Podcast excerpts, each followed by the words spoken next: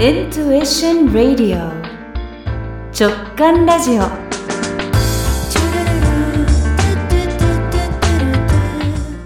はい。ラジオ構成作家、ヒプノセラピストのアポです。今日から直感ラジオを始めることになりました。パチパチパチパチ。初回ということで、私が直感に目覚めて、人生がすっごく楽しくなったので、参考になる人もいるんじゃないかなと。私が直感に目覚めたビフォーアフターを話したいと思います。私が直感に目覚めたのは2021年、去年の3月でした。それより前の私は少し強い言葉で言うと空っぽ人間だったかなと思います。うん。例えて言うならば、自分という大地がない場所に城を建てているような、まあ、そんな実感のない感覚が強かったんですね。何かに夢中になってもパッと飽きて積み重ねたことが消えてしまう。うん、おそらく根がつながっていなかったのかなと思います。そういうことを繰り返していると、だんだん、まあ、生きることに冷めていくような感覚があったんですよね。自分の世界がないとか、自分の意見を言えないラジオ構成作家さんは多分いないと思うんですけれども、だから私も私の世界がない、自分の意見はないっていうことはなかったんですけれども、それに人生も非常に多分楽しんでいる、謳歌しているんですね。なのに、どこか虚無感があるっていう、そういうニュアンス、わかりますかね？そんなニュアンスです。まあそんな中で私はスピリチュアルの目覚めがありました。きっかけは私の母親が2017年に亡くなったことなんですけれども、母は割と常識にはとらわれていないタイプでした。例えば、例えば、うん、学校の教科書に載っている歴史とは違う日本の古代史を探っていたりとか、スピリチュアルなものに、ま、興味があって、まあ、今では有名になった宇宙存在、バシャールの本の初版ですからもう30年ぐらい前だと思うんですけれども、まあ私に送ってきて、なんか変わった人だなっていうかね、宇宙存在って何みたいな、ちょっとこう引くみたいな、まあそういうことがあったりとか、一緒に心霊手術受けに行こうよ誘ってきたりとかね。あと、幼少期から私に対して、あなたがお父さんとお母さんを選んで生まれてきたのよ、みたいな話をして、こう、もちろんすごく、まあ、ためになるし、面白いんですけれども、その一方で、破天荒すぎて、多額の借金を作って父親に迷惑をかけたりとか、まあ、変だなって感じるような信仰宗教にハマったりして、なんか嫌な感覚を受けたりとか、私にとって母は反面教師のようなところがありました。だから私は母のようになるのを恐れていたんですよね。まあそんな母が癌になって化学療法をほとんど受けずに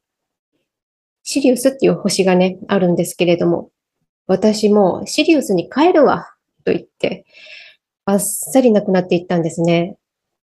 なんかね、最後まで面白いなっていうか変わってんなと思ってましたけれども、その母親がいなくなって、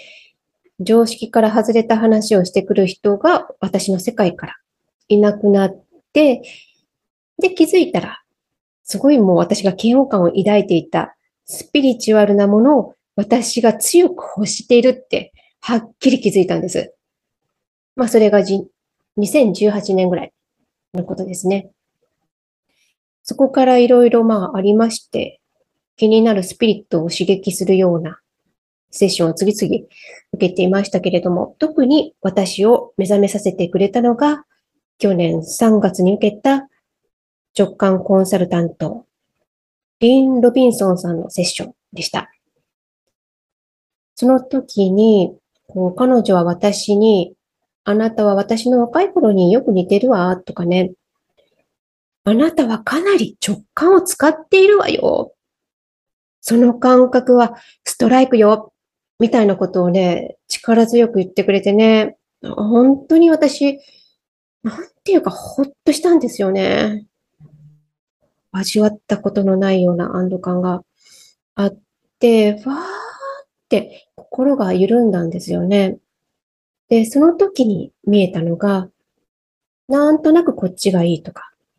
なんとなくこうしたいなーみたいな。なんとなくって物事を決めるのはダメな人間だっていう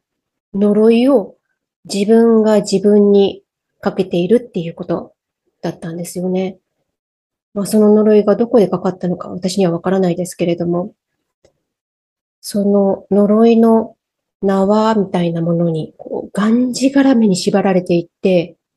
想像力を殺して死んだように脱力しているっていうね、私の姿が見えたんです。まあ、そこでやっと私は自分を否定し続けているってことに気づいたんですね。私は私を受け入れていないし、私を信じていないんです。直感という形でいろんなメッセージが来ても否定している状態だったんですよね。まあ、うーん。その時強く思ったのが、これじゃあ自分がもうかわいそうだっていう、そう思ったら涙が溢れて、子供みたいに泣いたんですよね。で、この日を境に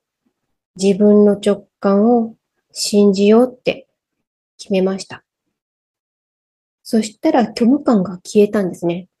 すごく充実し始めて、人生が動いていきました。このポッドキャストを始めるということも私にとってとっても大きな一歩です。だから私のようにある一定のところまでは自分を信じているんだけど、ここから先は絶対に自分を信じないみたいな、そのことに薄々気づいているような、いないような、そういう人がたくさんいらっしゃるんじゃないかなと思って、この番組をすることにしました。自分を信じる練習に、この番書、この番組を作ってもらえると嬉しいです。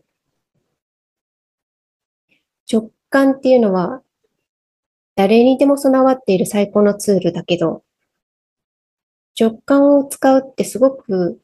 勇気がいりますよね。うん。自分を信じるって、誰かの言葉の通り動くんじゃないっていうのはすごく難しいですよね。でも意識してちゃんと使っていけたら、あなたの人生を魔法のように楽しく、豊かにしてくれるものだと思います。という私もまだ、あの、もちろん、道、半ばの半ばの半ば、始まりみたいなところですけれどね。でも、直感の上手な使い方をこれからお迎えするゲストがたくさん教えてくれて、私も直感ってなんだろうな、ぐらいのスタンスでお話を伺うのを楽しみにしています。気に入ったら、ポッドキャストですから、何度でも聞いてください。あちなみに私はですね、ポッドキャストを18年ほどやっていました。東京の FM 局 JWAVE のインターネットラジオとして、ポッドキャストをはじめいろんな媒体に発信していたんですけれども、で、私のフルネームは尾崎明子っていうんですね。尾崎明子だと、まあ、尾崎さんとしか呼ばれなくって、まあ、面白くないかなと思って、今回はあだ名で呼んでもらっているあこという名前でやっていますけれども、よかったらそちらも聞いてみてください。ミュージックハイパーマーケットという番組で Google ポッドキャストなどで聞けます。メインパーソナリティを務めているのはラジオ DJ のサッシャさん。そのお相手として出ています。はい。ではまた直感ラジオでお会いしましょう。次回は1週間後に配信します。バイチャ直感ラジオ